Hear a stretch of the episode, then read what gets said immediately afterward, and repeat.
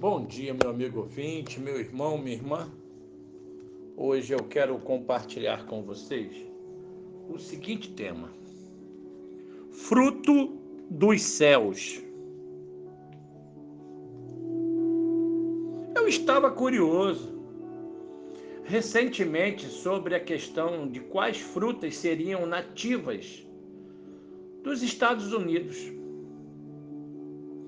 não tantas quantas se poderiam imaginar, nenhuma das variedades comuns que pesquisei.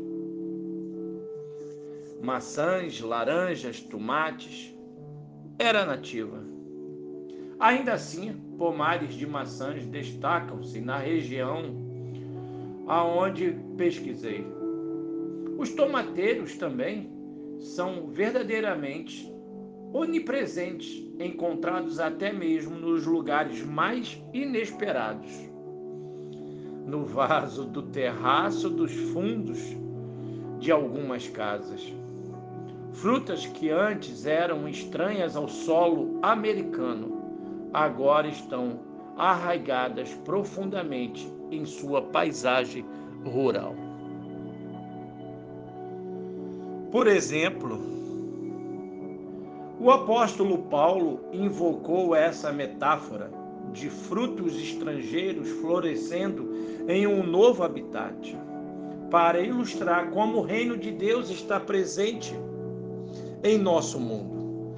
Escrevendo a jovem igreja de Colossos, Paulo descreveu o céu como a esfera onde a perfeição de Deus permanece imaculada protegida do pecado e decadência da realidade humana. A totalidade da bondade e da autoridade de Deus reside ali, guardada para vocês no céu.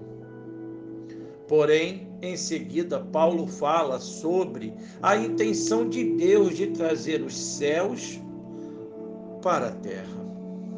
Jesus nos ensinou a orar precisamente isso: que a tua vontade seja feita aqui na terra como é feita no céu.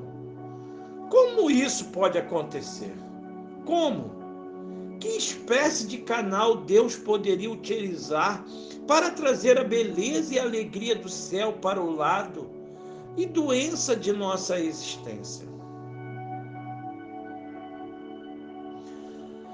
Paulo respondeu com imaginação e convicção: o Evangelho que está trazendo muitas bênçãos e vai espalhando pelo mundo inteiro. O Evangelho não é meramente composto de fatos, ao contrário, é a história alternativa de Deus. O Evangelho retransmite as intenções de Deus em Jesus Sim, é isso que ele faz. Ele nos reorienta à ação de Deus em seu mundo.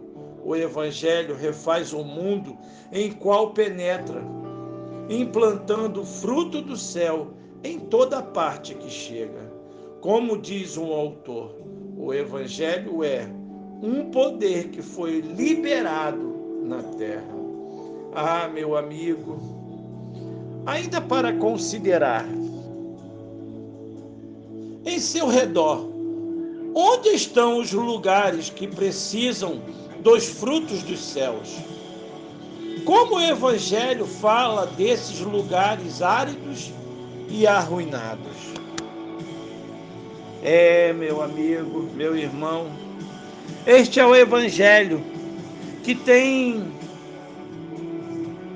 sido carregado, bandeiras são levantadas, frentes missionárias avançam, pois o evangelho da transformação, da multiplicação, da libertação, da cura, do derramado milagre, nós vemos na pessoa de Jesus Cristo.